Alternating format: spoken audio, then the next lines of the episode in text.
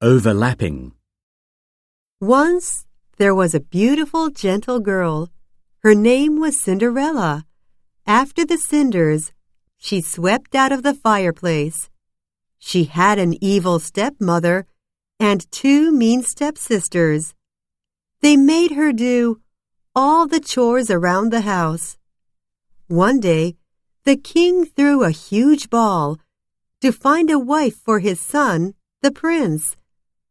Cinderella's stepmother would not allow her to go.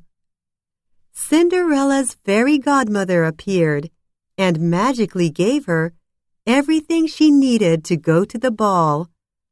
But the magic would end at midnight when Cinderella had to be home.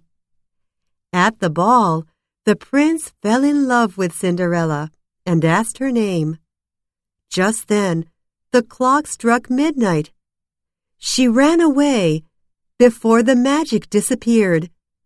In such a hurry, she lost one of her glass slippers on her way home. The prince went to every home in the kingdom to find his true love.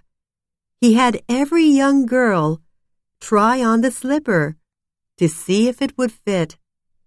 The evil stepsisters couldn't fit into the slipper, but Cinderella could. The prince married her, and they lived happily ever after.